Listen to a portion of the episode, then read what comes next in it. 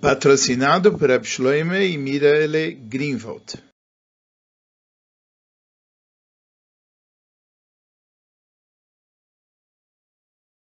Essa é uma Sihá do Likutei Sichot, do volume 13, Parshat Matot, Sihá número 2.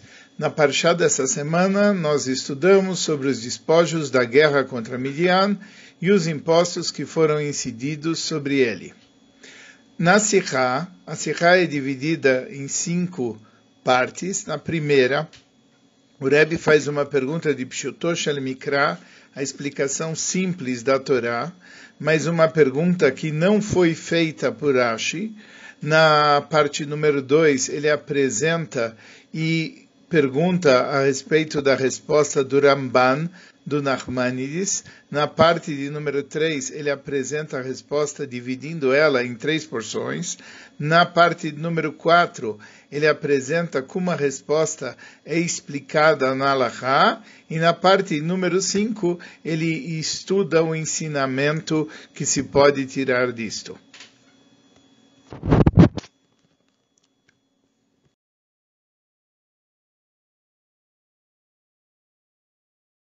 A nossa Parshá conta que depois que os Yudim foram vitoriosos na guerra contra Midian, eles trouxeram os cativos e o despojo, e Hashem deu a seguinte ordem: Saet Rosh Malkoyach, Ashvi, Badamo Babeim Avegoimer. Vocês vão contar quantos, uh, quantas pessoas eles foram capturadas e quantos animais. Vechatzitzetam Malkoyach, Ben Tovsei Amilchoma Yotzim Latzavá, o Ben Kolaeda.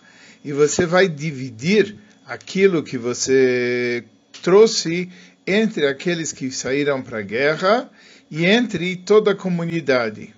E varimoisa meches Hashem, você vai pagar um tributo para Hashem, miet ansheia milchama vegoimer, das pessoas que saíram para a guerra, echad nefesh michamesh hameot, um quinhentos avos daquilo que foi conquistado, você vai separar, venatata lelazar a Cohen, e você vai dar para Elazar Cohen, etc. O mimarcis bnei Israel, e da metade que, é, que corresponde aos filhos de Israel, ou seja, a comunidade, tikar echad achuz min você vai pegar uns 50 avos, venatata otam la levim vegoimer, e você vai dar para os levitas. E a Torá conclui, Vaias Moishe velazar a Cohen kasher tziva Hashem es Moishe.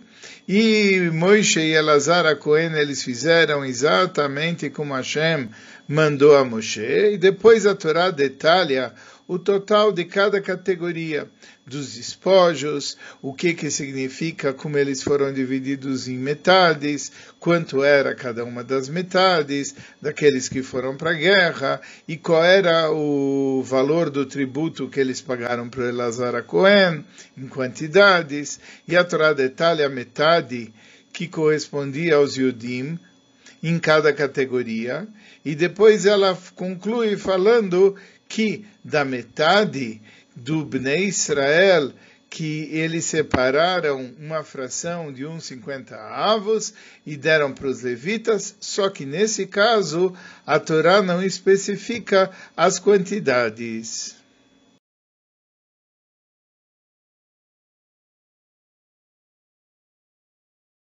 A pergunta é, por que, que a Torá ela detalha todos esses números?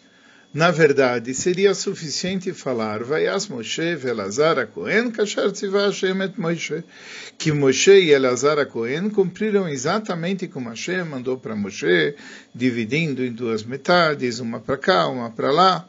E se por algum motivo a Torá quer informar os detalhes do evento, bastaria ele dizer qual é o total dos despojos quando nós soubéssemos o número de pessoas que foram pegas como prisioneiros, o número de animais, daria para dividir em meio a meio e também daria para fazer o cálculo de um quinhentos avos, que era para o Elazar a Cohen, e a gente já sabia quanto é a outra metade, e uns cinquenta avos que ia para os Levim, etc. Por outro lado, se já é para detalhar todas essas contas, por que, que não se detalhou a conta de uns 50 avos que correspondia ao, aos Levim. E ainda tem uma outra questão. Essas são perguntas em Pshutoshel Mikra, na explicação simples dos versículos. E Irashi deveria ter respondido essas perguntas. Quando surge uma pergunta na explicação simples dos versos, Rashi sempre pergunta, e se ele não sabe, ele fala, eu não sei qual é a resposta, mas ele faz a pergunta. Aqui Rashi nem pergunta, nem menciona, o que prova que por algum motivo essas questões não são nem perguntas em Pshuto Shel Mikra. Então, por que não?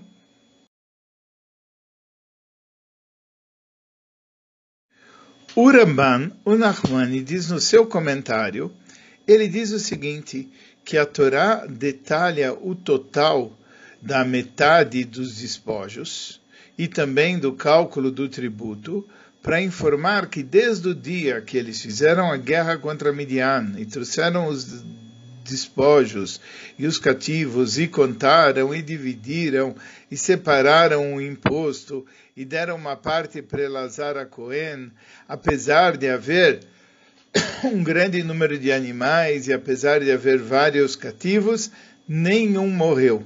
E isso é um grande milagre, porque se passou um certo tempo e não houve nenhuma perda. O número permaneceu exatamente o mesmo desde a hora da guerra até a hora que essas contribuições foram dadas. E o mesmo também é verdadeiro em relação à metade que foi dada para as pessoas e de lá foi tirado o tributo para ser dado para os levitas.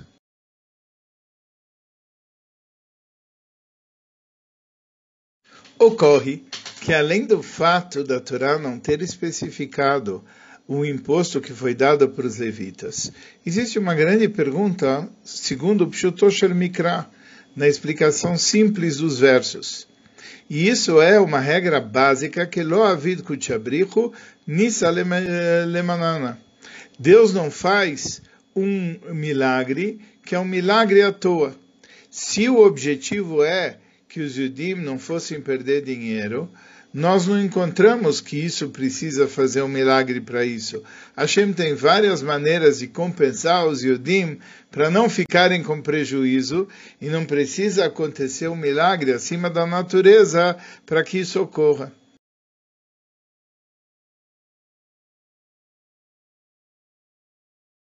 A explicação no que havia em especial nisso é que se a Torá simplesmente tivesse dito Vayas Moishe velozar Cohen Kasher Tzivah Hashem es se a, Torá tivesse apenas dito que Moishe e Elazar Cohen fizeram exatamente como Hashem mandou Moishe e não falasse mais nada, nós íamos perder a percepção de uma coisa muito importante, muito interessante que tinha acontecido. Pela natureza, se você vai olhar o número de pessoas que foram cativos da guerra ou o número de animais, não é normal que cada uma dessas categorias seja divisível, seja divisível primeiro por dois, e depois em grupos de 50, e depois em grupos de 500, e que não sobre nenhum extra, que não sobre nenhum resto da divisão por 50 e por 500 como nas palavras de nossos sábios, não tem nenhum resto dessa divisão. E por isso, quando Hashem mandou dar um 50 avos da parte que correspondia à comunidade, ou um 500 avos da parte que correspondia àqueles que foram para a guerra, deveria haver uma ordem divina também, explicando o que se faz com os extras. O resto da divisão, o que, que eu faço com ele? Vai para cá, vai para lá, o que, que eu faço? Acontece que a Torá não especificou o que fazer com os extras, com o resto da divisão mas de uma forma muito interessante, o número de cativos e o número de animais que foram conquistados naquela guerra de Midian era exatamente múltiplos de 50 e múltiplos de 500. ah, mas isso não era um milagre? Não, não era um milagre. Aquilo que ser exatamente múltiplos de 50 e múltiplos de 500, isso pode ocorrer na natureza. Simplesmente não é uma coisa tão comum que isso ocorra, mas não se trata de um milagre. Mas a questão continua não plenamente compreendida. É verdade que isso não é um milagre, mas isso não é uma coisa nada comum. Que um número seja justamente dividido, divisível por 50, e não só por 50, mas por 500, é algo extremamente incomum. Então a pergunta é: por que, que isso ocorreu? A resposta vai estar exatamente na palavra da ordem divina. Quando Hashem mandou separar esse tributo, ele falou: Verimota meches Hashem anshei amilchoma goimer echad nefesh michamesh meot. Ele falou: você vai pegar uma contribuição para Hashem das pessoas que saíram para a guerra, um de 500 avos. E também ele repete: e da metade do Bnei Israel você vai pegar um de 50. Daqui você vê por que, que ele precisa repetir, se o número era igual, qual é a necessidade da repetição. Mas daqui você vê que a intenção era pegar das metades, e pegar da metade inteira. E da metade inteira sairia a contribuição. Agora, se houvesse resto, você não estaria pegando a contribuição da metade inteira.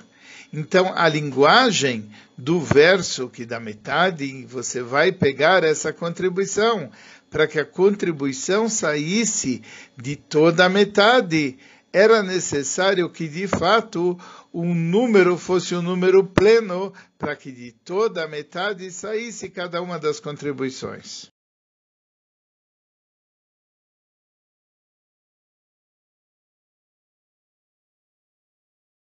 Eis que de repente surge uma nova questão. Como Hashem mandou dividir os despojos? E como os números eram números muito grandes? É óbvio que algum tempo se passou desde que eles começaram a contar tanto o número de cativos como cada espécie de animal, e depois dividir em metade, e depois de dividir em metade tirar de uma metade um 500 avos, de outra metade um 50. E durante todo esse tempo era normal que uma pessoa, um animal, ele viesse a falecer. E se ele viesse a falecer, o número que era perfeitamente redondo, como múltiplo de 50 ou múltiplo de 500, ele deixaria de ser. E por isso, no decorrer de todo esse processo, não faleceu nenhuma pessoa, não faleceu nenhum dos animais, e os números eram números redondos, os números eram números perfeitos. E a questão é por que está acontecendo isso? E é, e é exatamente por isso que a Torá especifica que na metade dos Yudim aconteceu a mesma coisa. Assim como na primeira metade não aconteceu de nenhum animal falecer e nenhuma pessoa, assim também na segunda metade nenhum animal faleceu, nenhuma pessoa. E, na verdade, isso também não é um milagre. É, é sempre, não é um milagre que rejeita a natureza, porque não precisou mudar a natureza para isso, mas isso ocorreu da maneira exata, de uma forma com que os Yudim pudessem cumprir de uma forma perfeita a ordem divina.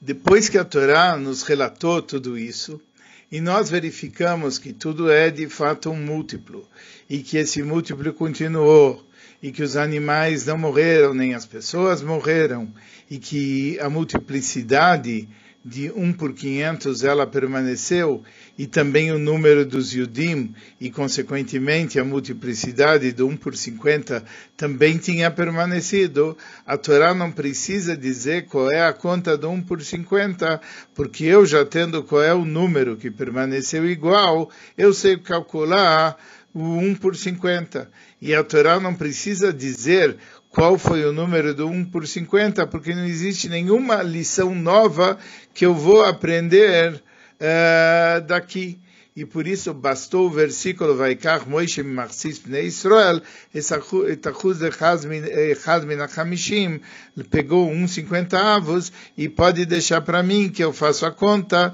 e não precisa aprender nenhuma lição extra do número que seria calculado.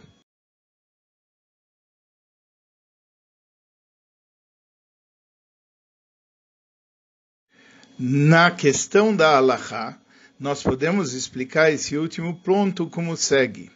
De acordo com o Baag, a obrigação de separar o imposto do, desse, desse despojo da conquista, no caso da, dos despojos de Midian, é contado como uma das mitzvahs. O Rambam ele discute e ele fala, já que não é uma mitzvah para gerações, por isso isso não é contado entre as mitzvahs. O Rabban explica a opinião do Behag, que o Behag acha que a, o imposto que é pago do despojo de Midian é uma mitzvah para gerações. E ele e, e é por isso que ele sim contou. E no Zoyar Araki ele pergunta, que está escrito claramente que o imposto do despojo de Midian não é uma mitzvah para gerações, então como que pode ser? Aí o Noida Beyuda ele responde que a parte dos Iden, a parte que a comunidade dava, não é uma mitzvah que ficou para gerações, mas a parte daqueles que foram para a guerra e que eles deveriam dar a contribuição para o Cohen, etc., é uma mitzvah para gerações.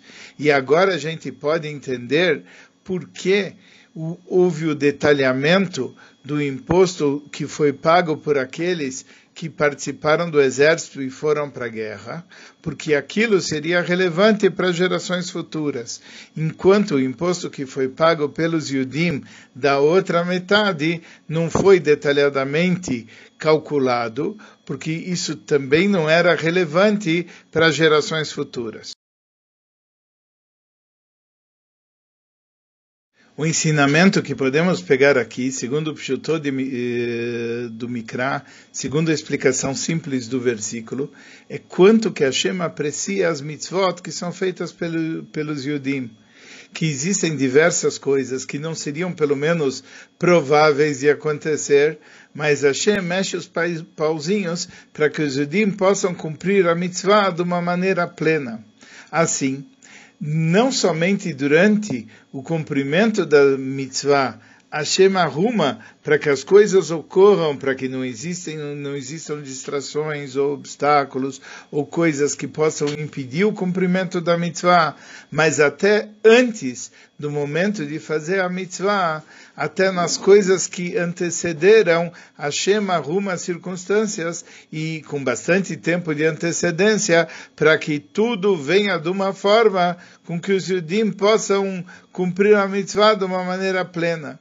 Como a gente vê nesse, nesse incidente, que para ver exatamente o número exato dos despojos que eram separados, os impostos e as contribuições, Deus mexeu com tudo isso para que em cada coisa houvesse um número redondo, para que os judim pudessem cumprir a mitzvah de uma maneira plena. E aqui tem um ensinamento para cada um de nós.